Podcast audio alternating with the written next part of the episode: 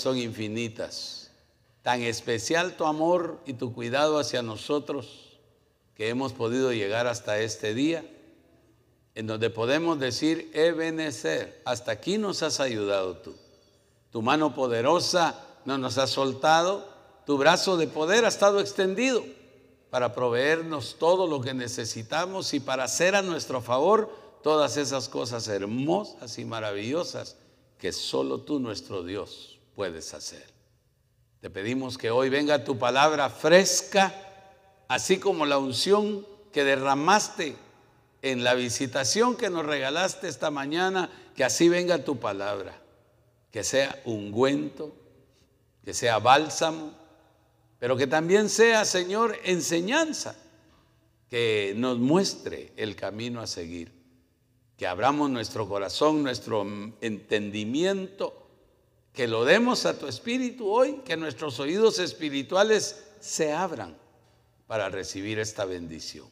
Bendecimos cada familia, las familias que se conectan a través de las transmisiones en las diferentes plataformas de las redes sociales, llega hasta ellos y bendíceles también con esta palabra que hoy traes para nosotros. En el nombre de Jesús. Amén. Y amén. Muy bien. Ah, ¿Cuántos le tienen temor a la muerte? ¿Cuántos no quisieran morir? ¿Mm?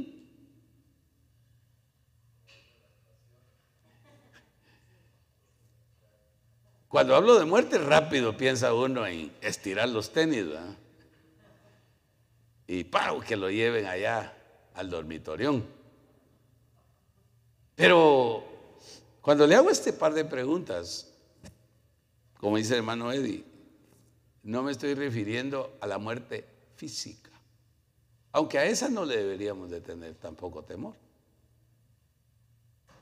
Porque Total, a través de ella estamos más cerca del Señor, más rápido.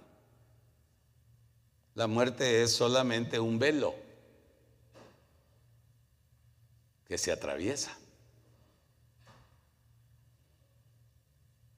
Es la manera fácil de llegar y ver al Señor. Quizá vivimos 30, 40, 50, 60, 100 años acá en Cristo y nunca tuvimos la oportunidad, no se abrieron nuestros ojos para verlo. Pero qué misterio, tan tremendo que al cerrar nuestros ojos aquí en la tierra, al experimentar la muerte física, inmediatamente estamos en la presencia del Señor. Ahora, ya no podemos venir y decir, wow, mira, el Señor es hermoso, de verdad, valía la pena que lo cantáramos, que le dijéramos que Él es hermoso, que es bello, que, que es todo codiciable, que es admirable. Pero ya no nos dan permiso de venir de regreso, excepto si el Señor lo planifica así y Él concede esa permisión. De lo contrario, allá lo vimos. Por esa razón es que tenemos que buscar la manera de morir aquí para poderlo ver. Estar muriendo constantemente para poderlo ver.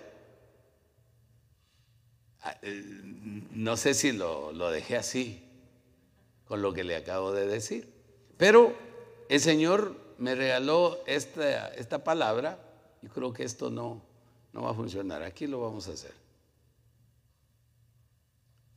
Suri, please. Llámemela, por favor. Mire, mientras viene ahí, se ocupan de eso. No pierda usted la atención. Fíjese que el Señor El día, creo que fue jueves. Jueves en la, en la noche salí un ratito a caminar. Bueno, así salí ahí por enfrente de mi casa. a buscarle un parqueo a mi hijo para que, porque iba a llegar y para que tuviera un lugar donde parquear su carro. Y, y salí y busqué, encontré el lugar y me parqué y me iba a bajar del carro. Pero el Señor no me dejó. Y me quedé dentro del carro un momento. En ese momento, el Señor me comenzó a hablar a mi corazón, a mi corazón. Eh, parece que ese no tiene batería, mijo, pero hazlo manual ahí. Y me empezó a hablar a mi corazón de una manera bien directa.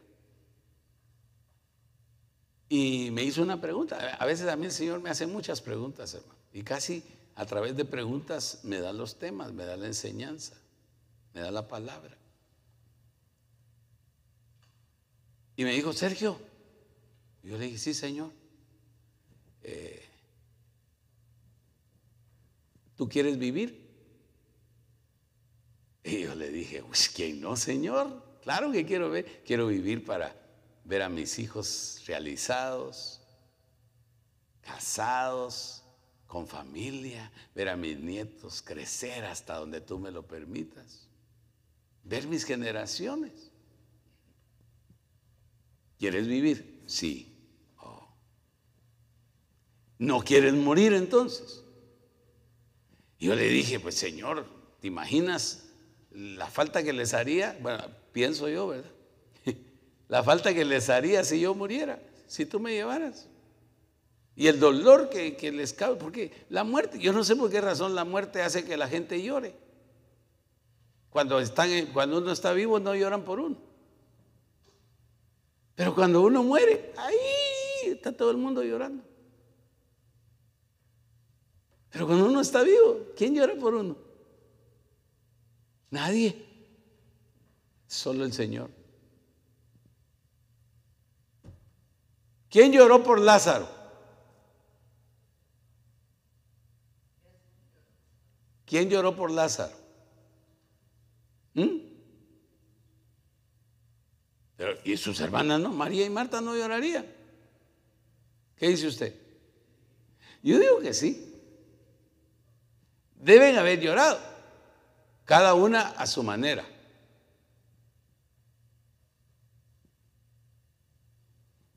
Pero las lágrimas de María y Marta no fueron suficientes para sacar a Lázaro del sepulcro.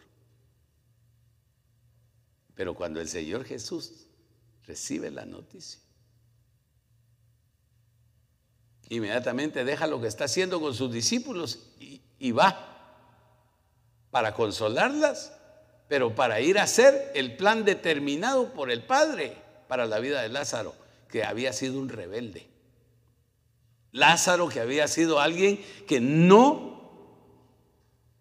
quería escuchar al Señor, que no aprovechó su tiempo de oportunidad cuando el Señor visitaba su casa. Y a parar al cementerio. Se enfermó y ¡bum! Y no se levantó. Fue al cementerio. Pero cuando el Señor llega con sus hermanas a Betania, dice que se conmovió en espíritu al ver el sufrimiento de ellas. Y entonces dice Juan capítulo 11, verso 28, que recoge el versículo más corto de toda la escritura. Jesús lloró. Jesus wept. Jesús lloró. Y dice que cuando la gente vio, dijeron, mirad cuánto le amaba. Ahora, ¿Amaba María y, la, y Marta a su hermano? Sí, pero no a la manera en que Jesús. Nadie te puede amar como Jesús te ama. Nadie nos puede amar de esa manera. Ah, yo sí, mi amor, le puede decir la esposa y al esposo. Y sí, mira, si yo te cocino, yo te ah, lavo, yo te plancho, yo te hago, yo te...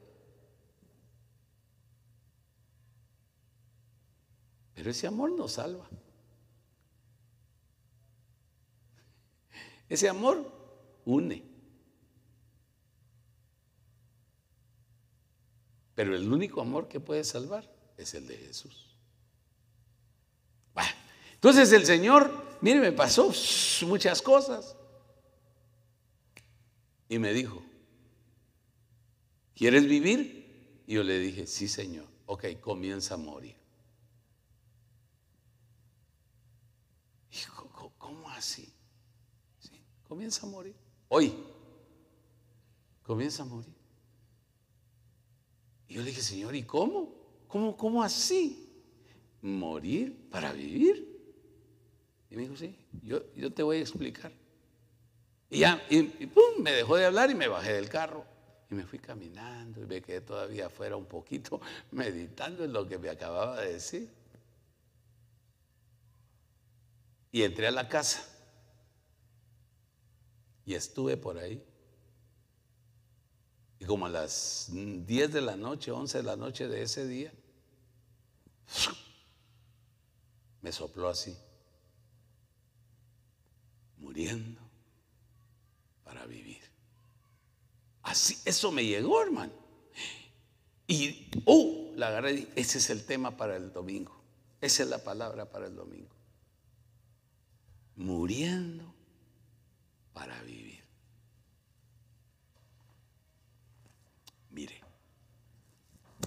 es un poco complejo, pero yo dije, Señor, por favor, llévame a la escritura, ábreme la palabra para poder tener base para hablarle a tu pueblo acerca de esto. ¿Qué, qué es lo que realmente tú nos quieres dar a conocer? ¿Qué es lo que necesitamos aprender? Porque todos los que estamos aquí, ya les pregunté, queremos vivir, ¿verdad? Nosotros, la mayoría, si yo les pregunto, ¿para qué quieren vivir? Ay, para ver al Señor cuando venga, ¿o no? ¿Ah? ¿Sí o no? ¿Usted quisiera ver al Señor cuando venga? ¿Lo quiere ver, hermano, de verdad? ¿Está seguro? No lo escucho. ¿Está seguro que usted quiere ver al Señor? cuando Él venga por su iglesia, ¿lo quiere ver allá en las nubes? ¿Lo quiere ver tal como Él es? Bueno, amarres el cinturón, pues, porque tenemos que empezar a morir para poderlo ver. Entonces, mire, Romanos 8, 12 y 13. Empezó el Señor y me dice, lee ahí. Y ahí dice Pablo, así que, hermanos, deudores somos no a la carne. Cuando hablo carne, hablo de deseos, pasiones, emociones, para que vivamos conforme a la carne. Es decir, no le debemos nada a la carne, más bien la carne nos separó, vivir en la carne nos mantuvo separados y alejados de Dios. Porque ese era, la, ese era nuestro problema, que la carne influía poder sobre nosotros para mantenernos apartados de Dios, porque nos hacía creer que merecíamos vivir de acuerdo a nuestros deseos, a nuestras pasiones, a nuestras emociones, darle rienda suelta a todo eso y que chévere la vida, que, bueno ser joven, las fiestas, que el chupe, que acá, que la parranda, porque eso era el todo de nuestra vida. Yo, cuando yo era muchacho, yo era joven, hermano. Yo creía que, que todo el tiempo iba a ser joven, que todo el tiempo iba a estar fuerte, que todo el tiempo iba a estar para ir a los conciertos de rock, para, para mantenerme entre las pandillas, para hacer todo lo que hacía. Sí, aquí donde ve este pelón, yo fui pandillero.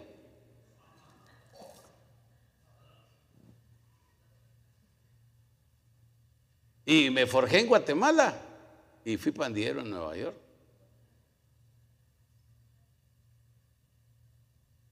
Y entonces yo creía que esa era toda la vida qué, alegre. Oh, el The Big Apple.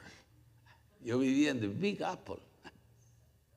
En la gran manzana. Yo pensaba, nunca pensé que esa gran manzana era la gran manzana del pecado, la gran manzana de la tentación, la gran manzana de la disolución, todo lo malo. Porque todo lo malo está ahí, como está aquí. Aquí se llama Los Ángeles, pero no hay ni un ángel. Y mire, entonces dice que no le debemos nada a la carne. La carne pudo habernos llevado a la cárcel. La carne nos pudo haber metido en los problemas más terribles. Y el único que nos sacó de todo eso fue Jesucristo. Incluso hasta la muerte nos pudo haber llevado la carne. Pero la misericordia de Dios estuvo ahí para que nosotros hoy estemos vivos. ¿Verdad? Yo le contaba a un hermano, o sea, un hermano creo que le conté aquí, bueno, algunas veces le he contado, no me gusta contar ya todo ese pasado. Pero todos aquellos que fueron mis amigos, mis cuates, los que se gastaron mi dinero, los que se aprovecharon de mí. según yo que eran mis guardaespaldas, mis guaruras, y yo me sentía campeón en medio de ellos. Todos están tres metros bajo tierra. Y yo sigo viviendo por la misericordia de Dios. Entonces, la carne, ¿qué me dio? Nada bueno. ¿Qué me dejó? Nada. Me recuerdo todavía cuando conquisté a mi esposa a la que ahora es mi esposa. Y yo le dije, mira, yo sí no tengo nada que ofrecerte, porque te quiero contar que sí tuve, sé lo que es tener, pero ahora estoy aprendiendo a saber lo que es no tener. Hijo, me dijo, ¿cómo así? Sí, le dije, mira, y llevaba mi chequera. Y dije, mira, con un gran cero de saldo. Eso es todo lo que tengo ahí. ¿Y por qué la guardas si no, no tenés dinero? Me dice, ¿para qué cargas chequera? Solo para que me creas. Que tuve, pero ahora ya no tengo. Pero sí tengo amor. Amor de Dios para ofrecerte. Ya me dijo, es que ¿Cómo fue posible que perdieras todo? ¿Cómo es que tuviste todo eso y ahora no tenés nada? Yo dije, no, al contrario. Creía que tenía algo. Ahora es que verdaderamente tengo algo porque tengo al Señor. Entonces ya, bueno, esa es otra historia para una vigilia con café y champurradas. La carne, nada bueno nos ha dejado. Por eso dice Pablo, no le debemos nada. Por eso la carne no debería ser nuestra amiga. Deberíamos estar en una batalla constante contra ella. Y entonces dice el verso 13, porque si vivís conforme a la carne, moriréis. Ahora tampoco está hablando de la muerte física. Ahí está hablando de la muerte segunda, la muerte eterna. Mire, ¿por qué razón? Es que uno hasta que entiende estas cosas, hermano, que el Señor se lo amplía, se lo revela. Es que uno se da cuenta que aunque creíamos que vivíamos, no vivíamos, solo existíamos. La verdadera vida llegó a nosotros cuando Cristo llegó a nuestra vida, a nuestro corazón. Ahí empezamos a vivir, porque por eso dice Pablo que Él nos dio vida cuando estábamos muertos, en delitos y pecados. Mas si por el Espíritu hacéis morir las obras de la carne, viviréis. Por el Espíritu. Ahora aquí entendemos entonces que la única manera de hacer morir a la carne, de morir a esas cosas horribles, feas, que nos distraen, que nos alejan y que nos apartan de Dios. Es vivir de la mano del Espíritu, quien nos va a llevar a hacer morir en nosotros las obras de la carne. ¿Por qué es que habemos cristianos carnales o con actitudes carnales? Con manifestaciones carnales. Si ya Cristo mora en nosotros y nos ha dado su Espíritu Santo, ¿por qué continuamos viviendo así?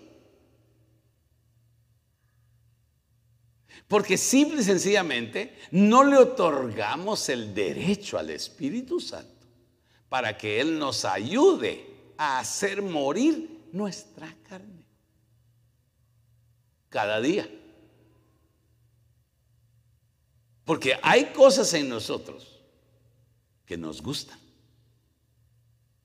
y no son de nosotros. Es decir, jamás Dios quiso que esas cosas estuvieran en nosotros. Pero nosotros las tomamos como nuestras. Y empezamos a vivir por ellas y con ellas. Y nos deleitábamos en esas cosas. Y a veces todavía ah, salta la carne, porque la carne es tremenda, hermano. Mire, a la carne hay que mantenerla bien amarradita y con el pie encima, hermano. Por eso, como dijo una vez un hermano, Muchos dicen, repitiendo las palabras de Pablo, con Cristo estoy juntamente crucificado. Y ya no vivo yo, es Él el que vive en mí. Pero cuando salta la carne fácilmente se desclavan, dijo. Se bajan de la cruz. Un ratito nada más, Señor, y ahí se vuelven a... Qué bonito sería, ¿verdad? Pero sabe una cosa, que el único que nos puede verdaderamente llevar a la cruz de Cristo a morir juntamente con Él ahí es el Espíritu Santo. Cuando nosotros se lo permitimos. Cuando lo anhelamos, porque tiene que haber un deseo profundo, un anhelo de vivir para Dios. Pero para eso tenemos que reconocer que para poder vivir para Dios tenemos que morir al mundo. No hay otra manera. Entonces, veamos. Yo le prometí no me iba a tardar. Filipenses 1:21. Este es otro versículo que usted y yo lo tenemos en la punta de la lengua, pero que muchas veces no ha descendido al corazón. Es que ese es uno de los problemas también con nosotros. La carne nos engaña, haciéndonos creer ya, oh si esa palabra la tomo para mí, la hago mía, Señor. Pero solo se queda acá. Y estando acá es fácil que salga acá. Pero debería de bajar al corazón primero, para luego regresar y entonces salir. La palabra de Dios que está en nosotros y que va a bendecir y que va a edificar a otros o a nosotros mismos. Es la palabra que llegó, descendió y luego subió acá y volvió a salir. Esa es la palabra, ese es el rema que salió de la boca de Dios, llegó a nosotros, porque la tuvimos que percibir por medio de los sentidos. Al percibirla por el sentido del oído, al oírla, tiene que llegar acá, porque no oímos con esto, oímos con el cerebro. Usted sabe que los cinco sentidos que tiene el cuerpo físico, biológicamente hablando, no, no son los ojos, no son los oídos, no es la nariz, no es la lengua, no son las manos y los pies. Ellos son solo los vehículos porque de verdad no vemos con los ojos. es a través del cerebro que utiliza nuestros ojos para ver. Las imágenes las captamos a través de nuestros ojos, pero se materializan y cobran forma en nuestro cerebro. Y luego nos traen la información de qué fue lo que vimos, lo que penetró por nuestros ojos. De igual manera, las palabras. De igual manera, lo que comemos, lo que probamos. No es que al ponerlo en nuestra lengua y en nuestros labios ya, ay, es dulce, o, es amargo, o es ácido, o pica, o... no. Ese, e, ese es el vehículo. Pero verdaderamente lo que percibe todo es nuestro cerebro. Y ahí cobra forma, y ahí se proyecta y se materializa todo. Entonces, mire, este versículo, porque para mí el vivir es Cristo. ¿Para cuántos el vivir es Cristo? Ahora, pero miren lo que sigue. Y el morir es ganancia. Ahora, ¿es grande que para nosotros el vivir sea Cristo? ¿Es hermoso? ¿Es maravilloso? ¿Ah? Definitivamente. Pero es mayor si yo muero con Él y para Él, porque eso va a significar ganancia para mi vida. ¿Qué clase de ganancia? La vida eterna. El disfrutar de todo lo que el Señor tiene para mí y que me ha ofrecido cada día de mi vida desde que llegué a Él. Aunque algunas de esas cosas las disfrutamos acá, las podemos disfrutar acá. Por ejemplo, la vida abundante. La vida abundante no es tener mucho dinero, no es tener una gran casa amplia y qué lindo, ¿verdad? Poder tener una casa donde uno pueda invitar a quien uno quiera y compartir y, disfrutar, no para presumir, sino para bendecir. Porque todo lo que Dios te quiere dar y me quiere dar es para que bendigamos a otros. ¿Sabes por qué a veces Dios no nos da dinero?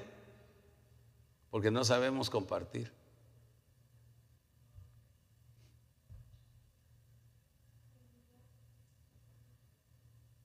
A veces Dios no te da un carro nuevo porque cuando alguien tiene, ves a alguien en necesidad de un ride, no te lo llevas. Pero si anduvieras en una carcachita, sí. Porque no te lo ensucia porque no te lo puedes rayar.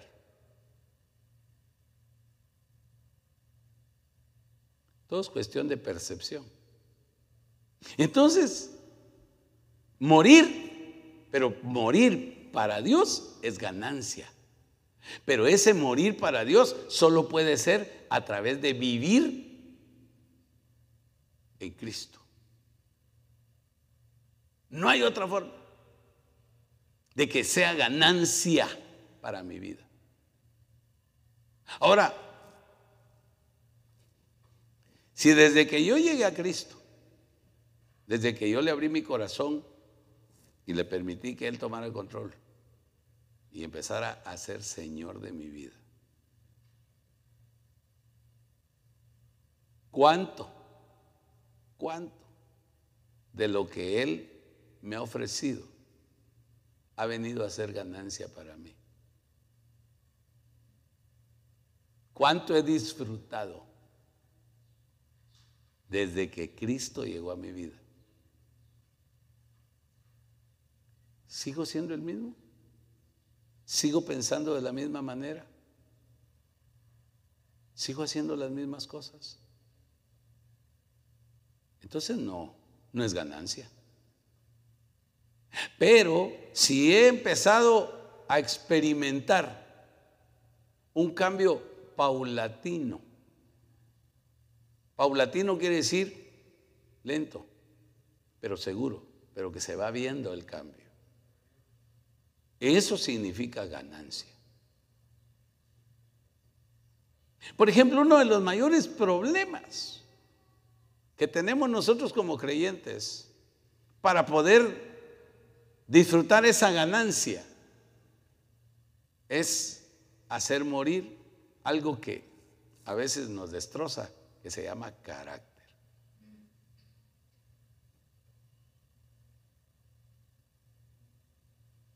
Y carácter sabemos que es el conjunto de actitudes, de emociones que se manifiestan en nosotros a través de lo que hacemos o cómo vivimos. Ese es carácter. Y muchas veces este carácter es lo que más nos detiene de disfrutar las ganancias espirituales. Porque se traduce en actitudes, en miradas, en palabras, en muchas cosas feas. ¿Y cómo cuesta rendir el carácter y entregarlo, hermano? Es lo que más cuesta. Porque eso es parte del ego y del orgullo. especialmente para nosotros los varones. Mire lo que dice Efesios 4, 22 al 25. En cuanto a la pasada manera de vivir, despojaos del viejo hombre, que está viciado conforme a los deseos engañosos. Usted sabe que hay buenos deseos ¿Sí o no? Pero también hay malos deseos. Pero también hay deseos engañosos. Esos deseos engañosos son los que tienen enfermo al hombre viejo. Y ese hombre viejo está tan acostumbrado a vivir con todo eso que se le hace difícil arrancarlo despojarse de ellos, quitarlo de su vida, desecharlo. Es como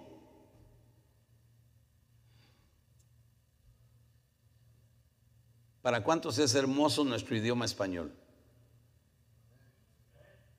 ¿A cuántos les ha sido difícil aprender inglés?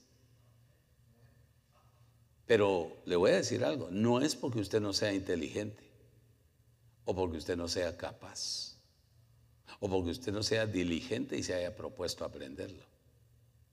¿Sabe por qué es? Porque el idioma español es el idioma con el que usted nació.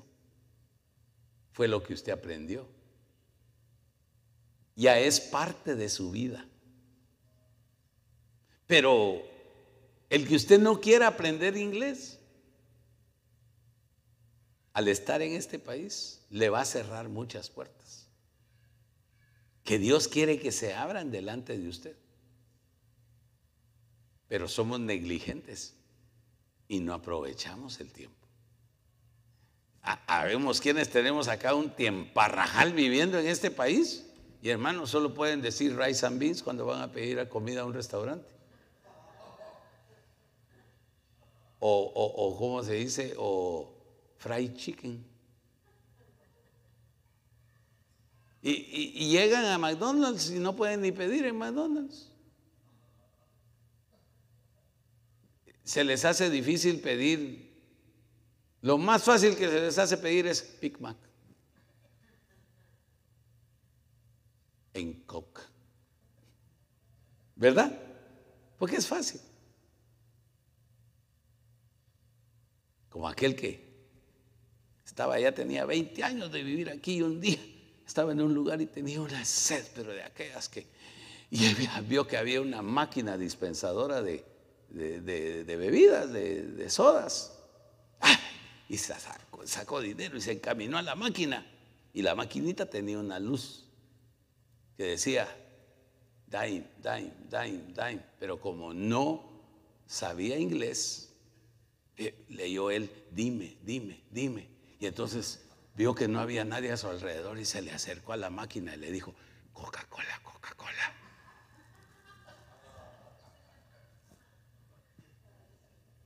Una palabra tan sencilla, diez.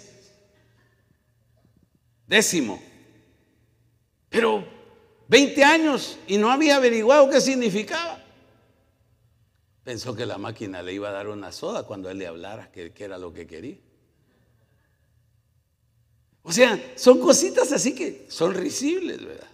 Pero que son tremendas realidades de mucha gente acá. A mí me gustaría tener tiempo para que aquellos que no hablan inglés, poderles ayudar. Yo no, no, soy, no hablo perfectamente, pero en Guatemala fui maestro de inglés como segundo lenguaje. Y poder ayudar a otros. Así como me gusta enseñar la palabra. Pero muchos no quieren aprenderla tampoco. No aprovechan que hay disposición de enseñar de entregar, de, dar a conocer los misterios del reino. Sigamos. Despojados del viejo hombre. Segundo, renovados en el espíritu de vuestra mente. ¿Cómo así? ¿La mente tiene espíritu? Así como preguntó aquel señor, ¿verdad? Que alguien me explique. ¿La mente tiene espíritu? ¿A qué se refiere el apóstol Pablo cuando, habla de eso acá? Y dice, en el, renovaos en el espíritu de vuestra mente. ¿Saben qué está hablando? En las actitudes, el conjunto de actitudes que radican en nuestra mente y que nos hacen vivir una vida de costumbres, de hábitos de los cuales no nos podemos despojar con libertad para transformarnos, para cambiar, para ser diferentes. Porque la renovación de la que está hablando Pablo acá es de que lleguemos a ser diferentes. Que dejemos de ser como somos ahora. Dice, decía mi apóstol,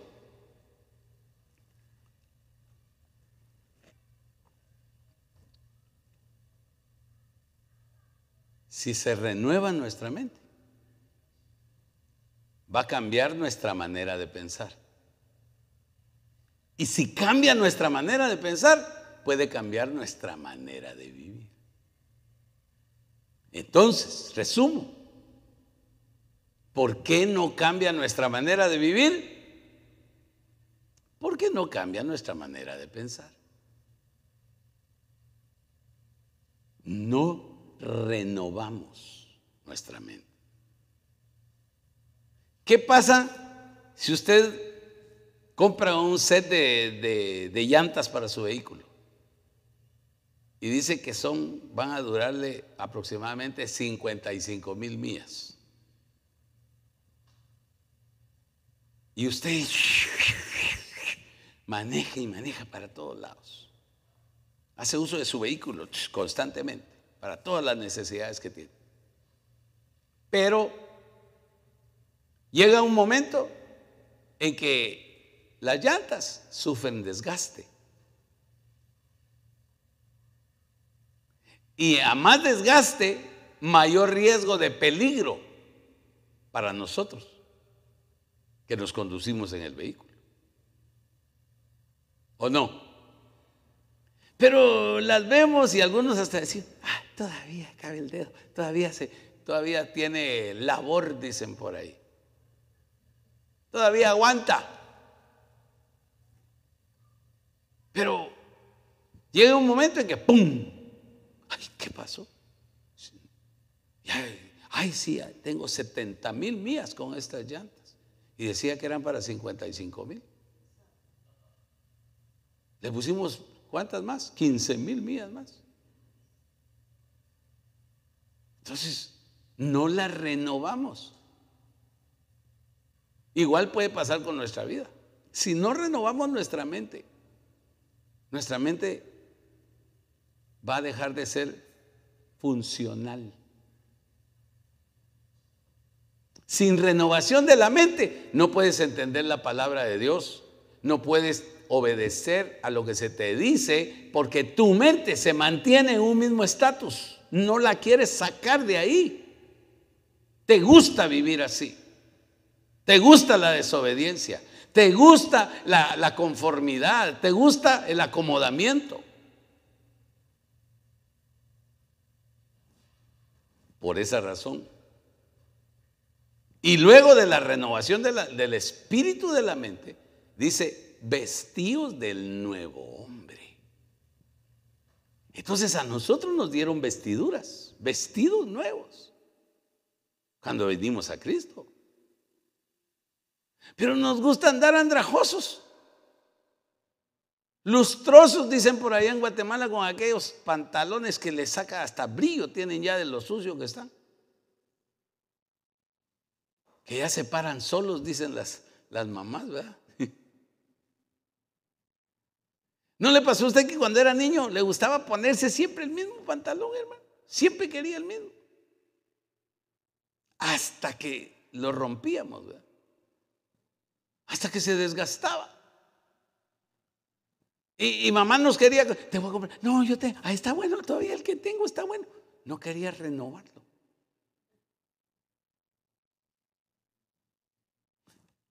Vestidos del nuevo hombre. Creados según Dios. Oiga, una vestidura de lujo. Creado según Dios. Ese vestido. En la justicia y santidad de la verdad. Ahora, cuando nosotros no vestimos, no nos vestimos del nuevo hombre, nos gusta vivir en la mentira. Permanecemos en la mentira, en la falsedad. lo nuevo va a venir cuando nos despojemos de lo viejo. Mire, es como cuando, no sé, ¿Cuántas veces usted al año limpia su closet? No de, limpiar, de quitarle el polvo, no. Cuando hablo de limpiar es de renovar. Porque acuérdese que en un año nuestro cuerpo puede cambiar. Podemos cambiar de talla fácilmente, ¿verdad? ¿O no? Pero ¿qué hacemos nosotros? Oh, sí, así ya no me queda, pero me voy a comprar nuevas. Y se compran nuevas camisas, nuevos pantalones, nuevos trajes, todo. Lo que, ah, este sí me queda bien. Me metió el estómago, ¿verdad? Si no, no, le cierro. Pero sí, ¿verdad que así somos? Y, y va de llenar y ya, no cabe en el closet y va de meter lo nuevo. Y dice, pero ¿por qué no me cabe? Porque no saca lo viejo. A veces tenemos ahí guardadas vestimentas de hace 10 años o de 5 años creyendo que vamos a volver a esa talla, que algún día nos la vamos a volver a poner. Otros las guardamos porque, ay, es que eso significa mucho para mí, porque ese era, ese era el pantalón que tenía cuando él me conquistó.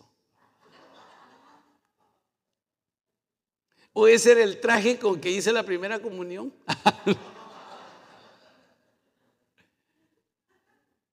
Y lo tenemos ahí creyendo que, hermano, anidamos en nuestra mente. Permitimos que nuestra mente nos engañe. Con deseos engañosos de que vamos, hermano, imposible, hombre, que yo vuelva a ser talla 28. Eso era hace, híjoles, cuando llegué a Guatemala en 1980, hermano. Cuando me casé. Era talla 28. Ahora, como dijo alguien por ahí, soy 38 apretadito. Pero fíjese, y, yo, hermano, yo, le estoy hablando algo que yo viví, porque mi esposa me decía, pero ¿y esa ropa? No es que esa la traje de Nueva York. Esa me costó tanto, esa es pura lana, eso es fino, esa la compré en la Quinta Avenida de Nueva York, esa fui a tal boutique, esa la... Pero, pero ya no te queda, pero algún día me la voy... No, voy a adelgazar, voy a hacer ejercicio. Hasta que un día llegué a la casa y mis tesoros, aquellos ya no estaban. Él los había agarrado, los metió en una bolsa, y los fue a regalar. A otros les van a servir. Pero le dije yo, pero eran finos. Si, si era.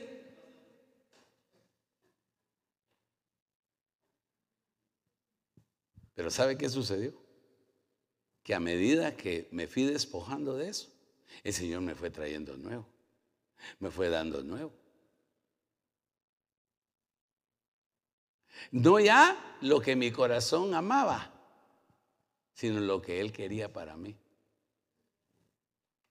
Entonces igual es en lo espiritual. Hasta que no nos desvestimos del hombre viejo, no lo desechamos, no nos despojamos del hombre viejo, no nos podemos vestir del hombre nuevo. Y el hombre nuevo, hermano, nos da una apariencia totalmente diferente. Ya no nos van a ver igual. Sí, ay, yo algo, yo te no sé, pero te veo diferente. Como que, uy, es que, es que esa mirada, uy, es que hasta esa manera en que hablas ahora, uy, ahora cómo te conduces. Está vistiendo del hombre nuevo. Se está vistiendo del hombre nuevo. Y se está despojando del hombre viejo. El hombre viejo cuando lo empezamos a sacar de nosotros, se empieza a llevar todo lo que le pertenece. Ahora, algunos quieren despojarse del hombre viejo, pero quieren quedarse con lo que es del hombre viejo. Entonces, por lo cual, desechando la mentira, uh, un problema en el cristianismo es la mentira, hermano. ¿Por qué no vino al culto el viernes, hermanita? Ay, es que mira que me llegaron unas visitas a última hora, hermano. No, era el último capítulo de su novela. O tal cosa, ah, prefirió hacer otra cosa que, venir. ¿Por qué no decir? Perdone, pastor, pero no, no tuve deseos. No sentí la motivación de venir al culto. Para que oremos, ¿verdad? Para que el Señor la motive, la anime, la, eh, ponga el deseo en el corazón. Entonces, desechando la mentira, hablad verdad cada uno con su prójimo Usted sabe que, ¿por qué es importante hablar verdad? ¿Mm? Porque la mentira es del diablo, número uno. Pero otra cosa importante es que la verdad liberta. ¿Qué dijo el Señor Jesús? Conoceréis la verdad y la verdad os hará libres. Entonces, si cada uno de nosotros nos disponemos a desechar la mentira y empezamos a hablar verdad con nuestros hermanos, los vamos a estar liberando. Porque a medida que ellos nos escuchen hablar verdad y ya no más mentira, disfrazada de chisme, de murmuración, de crítica constructiva. No hay, no hay crítica constructiva, ni toda es destructiva. La verdad edifica. La verdad fortalece. ¿Y por qué razón dice que tenemos que hablar verdad unos con otros? Porque somos miembros los unos de otros. Entonces, hermano, si tú le empiezas a hablar verdad a tus hijos, ellos te van a hablar con la verdad siempre. No vas a tener que ponerlos ahí, ¿fuiste a la escuela o no? Ya viene de la escuela, papi, y tú vas a saber que fue a la escuela. Si tú les estás hablando verdad, ellos también te van a hablar verdad. ¿Te fue bien? Sí, excelente. Ah. No vas a andar averiguando si, si te están engañando, no. Vas a tener la percepción de que te están hablando verdad. Por eso, ¿para qué eh, eh, eh, disfrazarles? No, no, no, no, no. Hay que hablarles las cosas como son. Por eso dice que al pecado hay que llamarlo pecado. A la oscuridad hay que llamarlo oscuridad. Y a la luz hay que llamarle luz. Y a la verdad hay que llamarle verdad. Aunque no les guste.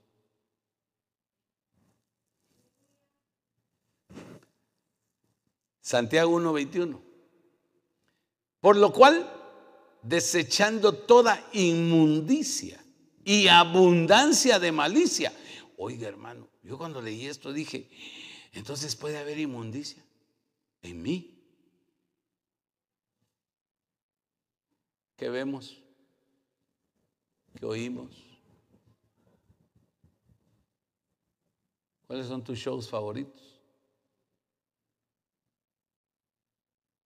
Hay gente que puede controlar la televisión, pero no puede controlar sus deseos. Ni sus pensamientos.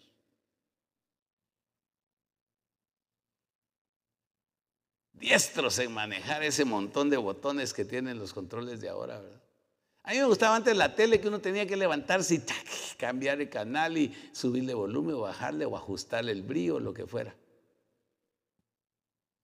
No era complicado. Uno sabía exactamente qué tenía que hacer.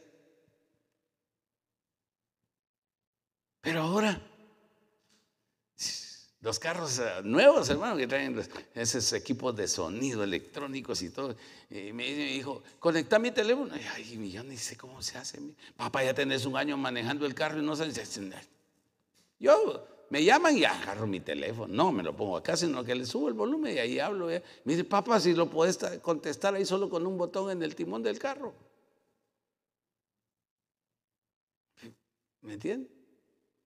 A veces siento que es más complicado ir aquí, ve a la fuente, que sonido, que teléfono, que ahora escoge, que no. ya se cortó la llamada cuando voy a, lograr contestar, hermano. Entonces, por lo cual desechando toda inmundicia. Ahora, la inmundicia no es suciedad. La inmundicia es lo que se produce cuando permitimos que la suciedad permanezca. Cuando usted sabe que tiene que hacer limpieza en su cocina o en su baño y no lo hace, va a llegar un momento en que no va a haber suciedad, sino que inmundicia. Y la inmundicia contamina,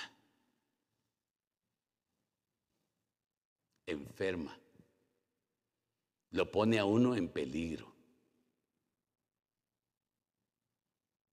de contraer una infección, una enfermedad, cualquier cosa.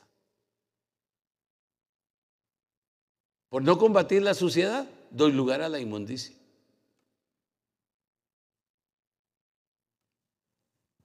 Voy manejando en la carretera y de repente una pantalla, o como ahora ya ve que los anuncios son electrónicos también. De repente sale ahí tiempo de disfrutar una Coca-Cola bien fría.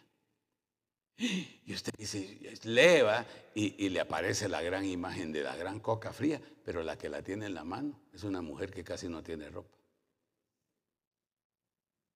Entonces usted ya no vio la Coca-Cola, sino a la que tenía la Coca-Cola en la mano. No más decir que no. No más decir, no, hermano, yo soy como Job, como era Job, que dijo que sus ojos nunca los dio para ver.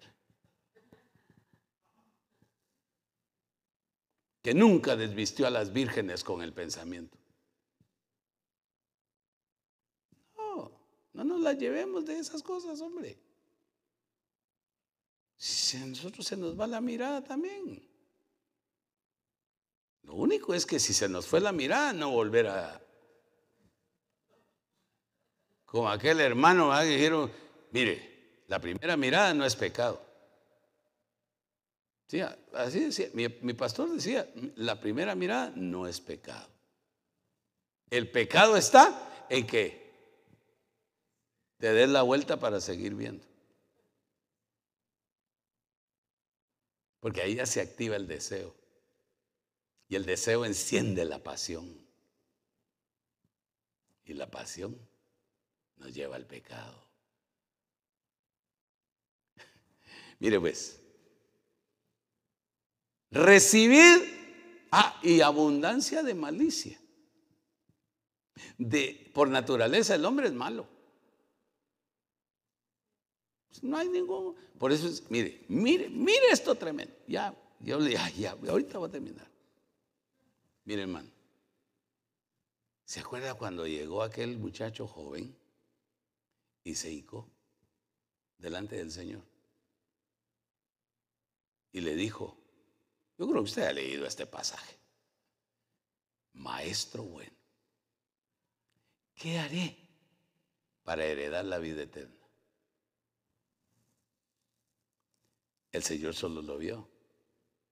Y mire cómo le responde. ¿Por qué me llamas bueno?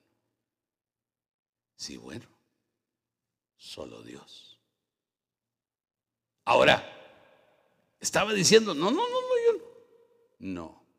Lo que pasa es de que en ese momento el Señor se estaba viendo como hombre, como hombre. Para poder validar la palabra que dice que el hombre es malo, que está lleno de maldad. Él tuvo que haberse hecho a un lado en ese momento y, dejarse ver como hombre, Jesús. Porque era 100% hombre, pero también era 100% Dios. No fue que, que le estuviera eh, rechazando, ay, Señor tan orgulloso, Dios mío, no. Eso no le dijo, ¿por qué me llamas bueno? Es que para llamar bueno al Señor, tenemos que conocerlo en esa dimensión de su bondad plena, total y absoluta para nuestra vida. Por eso dijo, nadie puede llamar Señor a Jesús si no es por el Espíritu. Es decir, te tuvo que haber revelado el Espíritu Santo que Él es Señor para que tú lo puedas llamar Señor. Porque va a haber muchos en aquel día que le van a decir, Señor, Señor, pero si en tu nombre echamos fuera demonios, hicimos milagros, sanamos enfermos. Y el Señor se les va a quedar bien. No los conozco. Hacedores de maldad. Oiga, hacedores de maldad. Y habían liberado de demonios. Habían sanado enfermos. Habían hecho milagros y los llamó hacedores de maldad. ¿Por qué? Porque lo hicieron para ser vistos, para ellos mismos, para alimentar su egolatría, pero no para darle gloria a Dios. Entonces, recibid con mansedumbre la palabra implantada la cual puede salvar vuestras almas. Pero hay que recibirla con mansedumbre. ¿Qué quiere decir eso? Tranquilamente.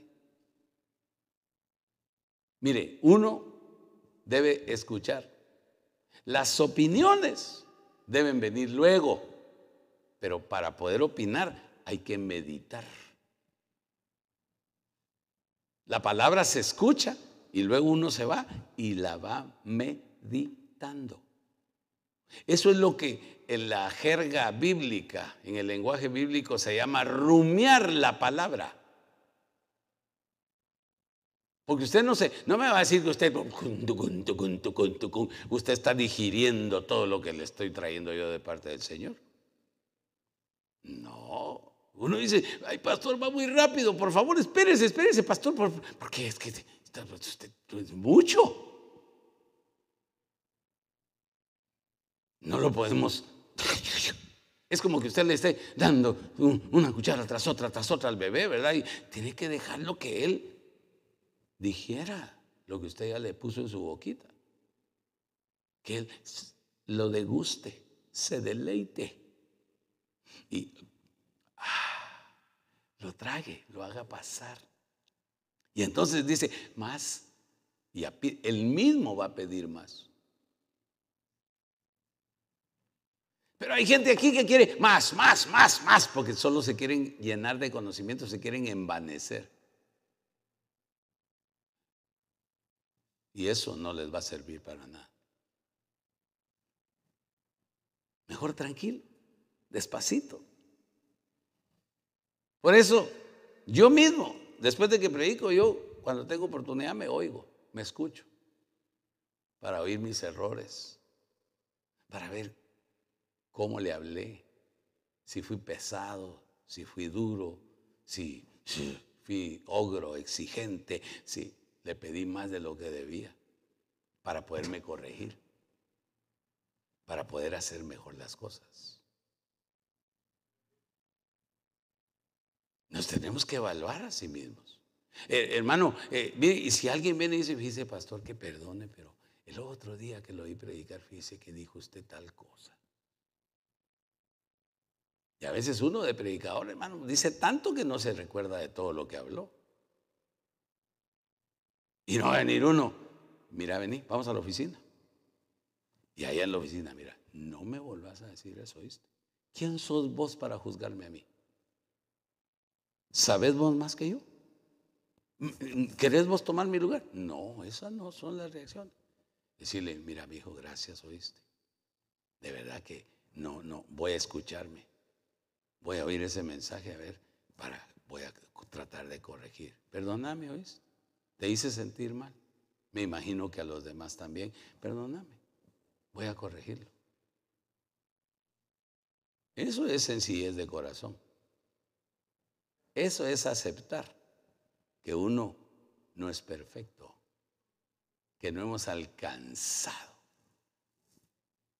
la cúspide todavía. A veces podemos pensar que ya alcanzamos la cúspide y de repente venimos rodando de regreso, hermano, atropellando a medio mundo. Mire, mejor esperemos que sea el Señor el que nos suba el que nos levante. Si dice que Él es el que levanta del polvo al menesteroso, fue el que nos sacó del foso cenagoso.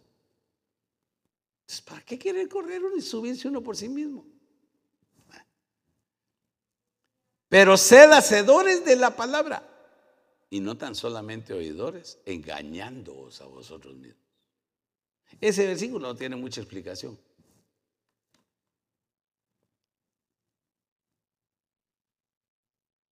Penúltimo. Y ya nos vamos. Colosenses 3:5. Haced morir pues lo terrenal en vosotros. Ahora ya hablamos de despojarnos del viejo hombre, vestirnos del nuevo hombre, desechar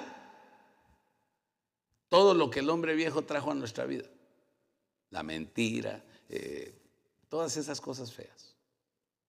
Ahora dice, haced morir. Ahora esto es cuestión de que nos corresponde a cada uno. Dios lo podría hacer morir en nosotros. Todo lo terrenal lo podría hacer morir así, mire, en un instante. Pero nos deja a nosotros que nosotros vayamos cediendo, que nosotros lo vayamos entregando, que nosotros mismos lo llevemos al cementerio, hermano que todo aquello que sabemos que no es para nuestro bien, lo echemos fuera, hombre. ¿Para qué andar cargando un muerto, hermano? ¿Se imagina usted? Cargar un muerto. Por eso Pablo gritó, miserable de mí, dijo un día, ¿quién me librará de este cuerpo de muerte y de pecado? Pero gracias doy a Jesucristo porque Él me dio vida y me liberó. ¿Sabe por qué dijo eso? Porque en el tiempo de Pablo había una costumbre. Cuando alguien mataba a un hombre, el castigo era que le ataban el cuerpo del muerto a la espalda y lo tenía que cargar sobre él hasta que se desintegraba. Ahora, ¿qué pasaría en todo ese tiempo? Unos cuerpos se desintegran más rápido que otros. Ahora, ¿qué pasaba ahí? Pasa hediendo a muerto todo el tiempo que transcurría hasta que quedaba solo el esqueleto. Ahora, eso significaba que ahí cargándolo él en su espalda, sobre él, ahí se engusanaba, ahí se iba, ay hermano, todo lo que, lo que sucede en la descomposición física.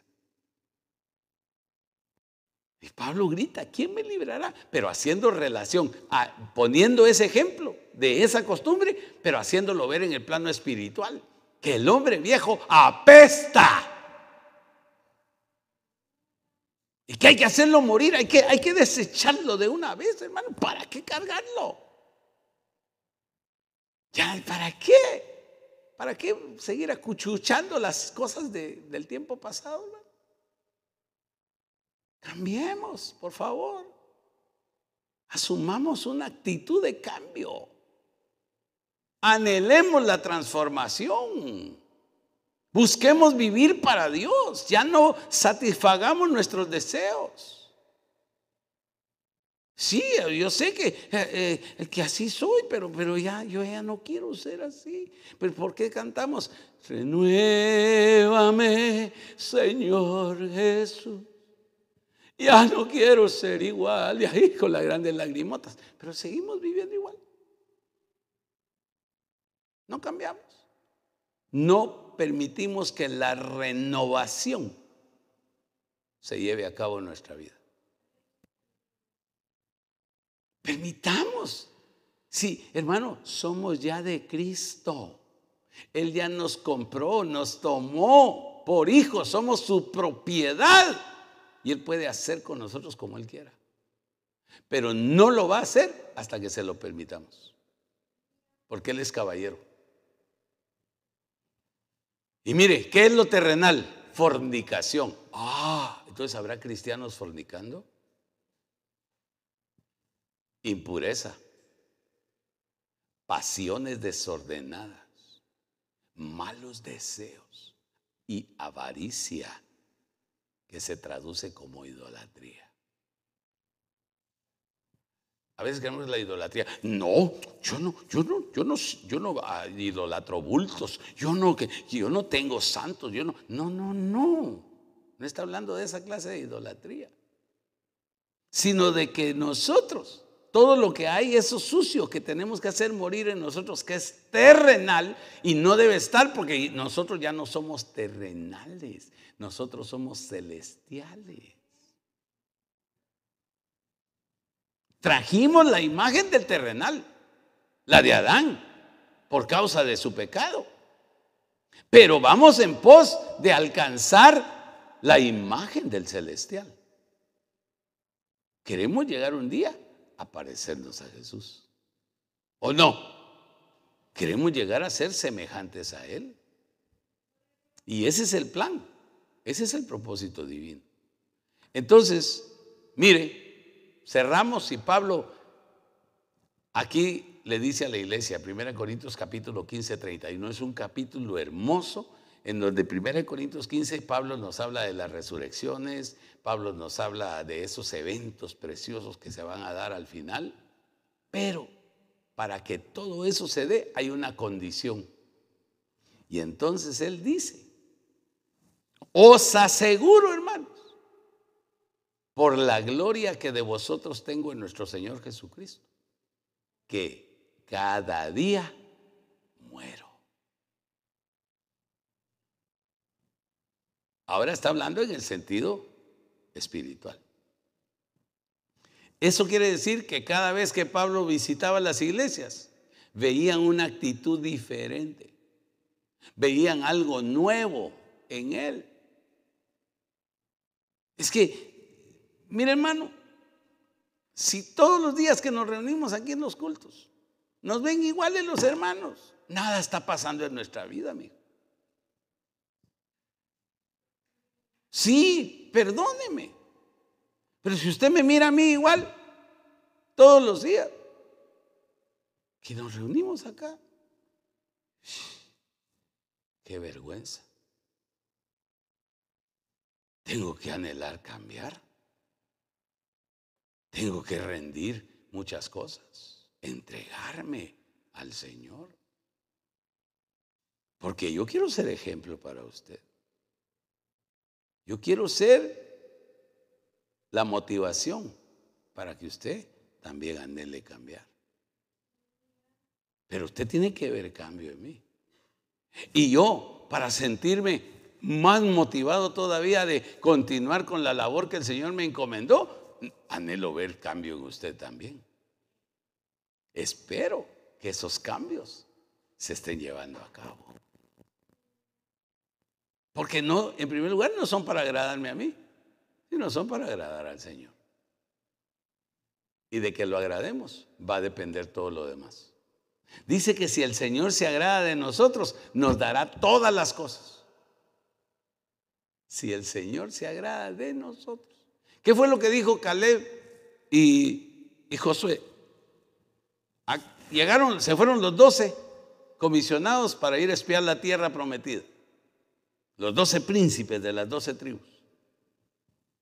Y todos los doce vieron la tierra, vieron los frutos, vieron las ciudades amuralladas, vieron a los gigantes, vieron los problemas, pero vieron las bendiciones. Los doce. Pero ¿qué sucedió cuando regresaron al pueblo? Al campamento de Dios. Diez se pusieron de acuerdo para desvirtuar lo que Dios había prometido. Y dijeron, ¡ey, ey, ey! Y como era mayoría, dijeron, oigan, escúchenos. La tierra que fuimos a ver, mm, ciertamente es buena, ¿verdad que sí? Sí, dijeron todos, sí, muy buena. Ah. Miren, ahí están los frutos, miren qué ubonas. Dice que un racimo de uvas lo llevaban entre dos hombres. Miren estos cocos, nos parecían pelotas de aquellas de playa. Y miren esto. Y, ay, el pueblo admirado. Ya vieron los frutos que. Sí, y si hay, y mire, y traemos una muestra, hay miel. Pero, pero, pero, pero, no se emocionen, les hay gigantes. Hay ciudades amuralladas. Y ante esos gigantes nosotros nos veíamos como langostas. Ya sentíamos que nos apachaban. Ah, dijo el pueblo. Oh, oh". Y buscaban a ver. Nos trajeron a morir. Y entonces se levanta Josué y Caleb, en quienes dice la palabra que había otro espíritu, había un espíritu diferente. Y dijeron, hey, hey, momento, momento, sí, es verdad todo lo que han dicho. Hay frutos. Las promesas del Señor son reales. Y sí hay enemigos. Sí hay ciudades amuralladas. Sí hay gigantes. Pero oigan, si Dios se agrada de nosotros, seguramente nos da la tierra. Ah, entonces dijeron, entonces ya vieron a los diez y vieron a los dos, pero aquellos dos tenían un espíritu diferente. Y entraron a la tierra y la poseyeron. Y Caleb, 40 años después, porque tenía 45 años cuando fue a espiar la tierra. 40 años después llega con Josué y le dice, bueno Josué, se sientan, aquí estoy. Vengo para tomar la parte que me corresponde de la tierra que el Señor nos dio y que conquistamos. Ahora, ¿hemos conquistado algo? Muchas veces, la mayoría de esos 31 reyes que residían en Canaán todavía gobiernan en nuestra vida. Y llamamos rey y señor a Jesucristo, pero todavía esos reyes predominan y nos están destruyendo. Y a muchos de esos reyes solo los tenemos encuevados, cuando la orden fue matarlos, destruirlos, acabarlos. Por eso fue que la ira del Señor se encendió cuando Saúl desobedeció. El mandato era ir contra Amalek, figura de la carne. Pero había que destruirlos a todos, desde los de pecho con los animales hasta los viejos. No había que dejar a nadie vivo. ¿Qué hizo Saúl? Mató a los hombres, mató a las personas, pero se reservó los animales. Y pretexto de que eran hermosos y que eran buenos para ofrecerle sacrificio a Dios. ¿Y se agradó Dios de eso? ¿Ah? ¿Qué pasó?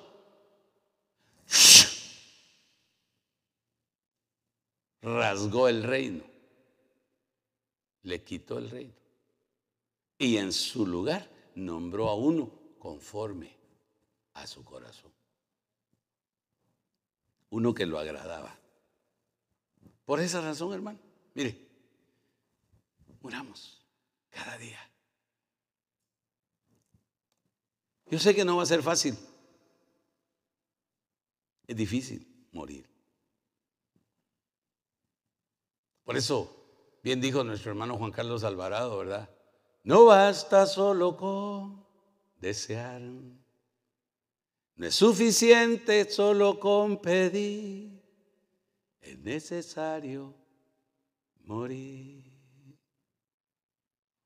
Hermano, pedimos, pedimos, anhelamos, deseamos y buscamos. Pero no morimos. Es tiempo de morir para vivir si queremos disfrutar todo lo que el Señor nos ha prometido, todo aquello que Él tiene reservado en la eternidad para nuestra vida, es necesario morir ahora, aquí, a nuestras pasiones, a nuestros deseos, a nuestros pensamientos, a nuestras actitudes, a nuestros hábitos y costumbres. Es necesario despojarnos del hombre viejo y vestirnos del hombre nuevo, que es según Jesucristo, que fue creado conforme a la justicia y a la verdad de Dios. Es necesario que desechemos toda mentira y comencemos a hablar verdad entre nosotros, porque es intolerable que un pueblo que ha conocido la verdad participe de la mentira. Y la mentira acarrea otro sinnúmero de cosas que ni vale la pena mencionarlas. De las cuales dijo Pablo, no deberían existir entre vosotros. Y sin embargo se escucha, dijo, que entre ustedes se oyen cosas peores que las que se oyen en el mundo. Hablándole a la iglesia. Cristo viene. El Señor está cerca. Pero podemos retardar su venida para nosotros si no cambiamos, si no morimos hoy. Él dijo, invitando, el que quiera ser mi discípulo, tome su cruz cada día muera y sígame. No es nada más de tomar la cruz, es de morir, porque la cruz era para morir. Y él no se negó a la cruz. Él fue y murió por ti y murió por mí. Ahora nosotros vamos a morir por Él. Para vivir con Él. Aleluya. Cierre sus ojitos. Déjeme bendecirlo. Esta tarde ya. Gracias por su paciencia. Dios anhela ver en nosotros ese cambio. Como repito, Él lo podría hacer instantáneamente. Pero nos ha permitido a nosotros ser parte del cambio, de la transformación.